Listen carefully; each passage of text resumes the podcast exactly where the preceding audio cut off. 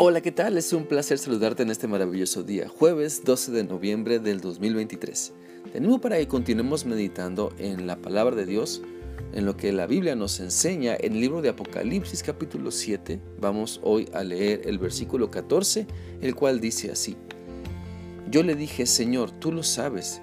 Y él me dijo, estos son los que han salido de la gran tribulación y han lavado sus ropas y las han emblanquecido en la sangre del cordero.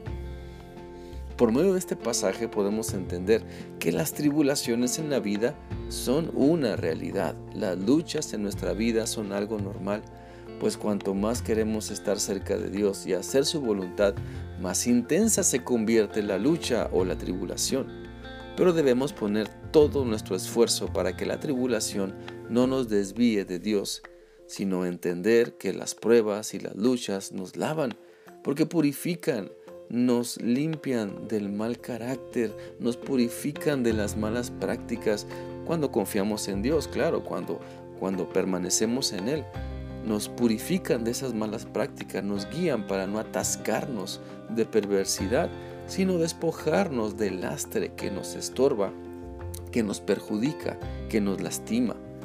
Por lo tanto, dejemos que Cristo lave nuestra conciencia, que emblanquezca nuestra manera de vivir, que purifique nuestra boca, que quite todo mal hábito de nuestro, de nuestro ser, mientras confiamos únicamente en Él.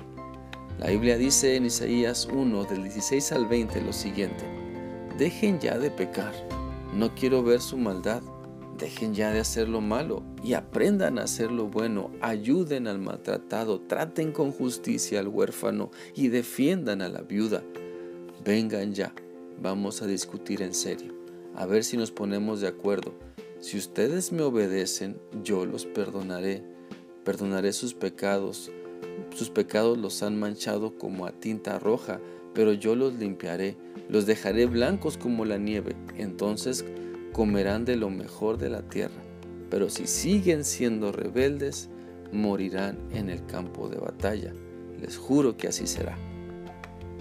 Debemos entonces aprender lo que Dios nos dice en su palabra para vivirlo porque cuando creemos en lo que Dios nos dice, Él nos comienza a transformar, comienza a limpiar todo lo malo, y, lo malo y podrido y su renovación se nota en nosotros cuando en vez de revolcarnos en el pecado, ahora el anhelo que predomina es vivir obedeciendo la voluntad de Dios.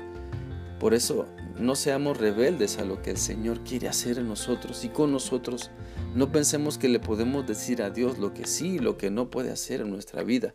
Mejor sometamos todo lo que somos a su autoridad. Mostremos disposición para hacer lo que Dios nos indica. No actuemos como si fuéramos más sabios que Dios, porque no lo somos.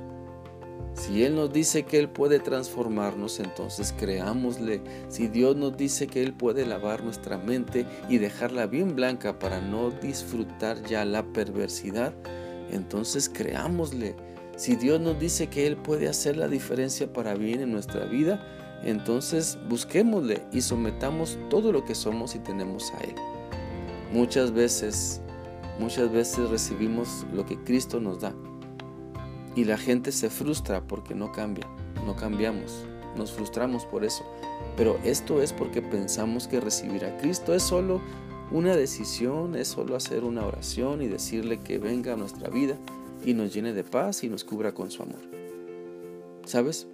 Pero recibir a Cristo también implica, y eso es lo que a veces no comprendemos, implica confesar nuestra maldad de manera específica, implica arrepentirnos de las perversidades que hemos estado haciendo para cambiar nuestra forma de pensar y así entonces cambiar nuestra forma de vivir. Porque si seguimos pensando que somos buenas personas, nunca vamos a arrepentirnos de la maldad que guardamos en nuestra vida. Si seguimos pensando que por nuestra capacidad podemos hacer las cosas, entonces nunca vamos a reconocer que necesitamos mucho a Dios para que quite lo podrido de nuestra vida. Dios puede lavarnos y transformarnos, pero debemos confiar aún más en Él y en medio de las tribulaciones de la vida, no renegar, sino alabar su nombre.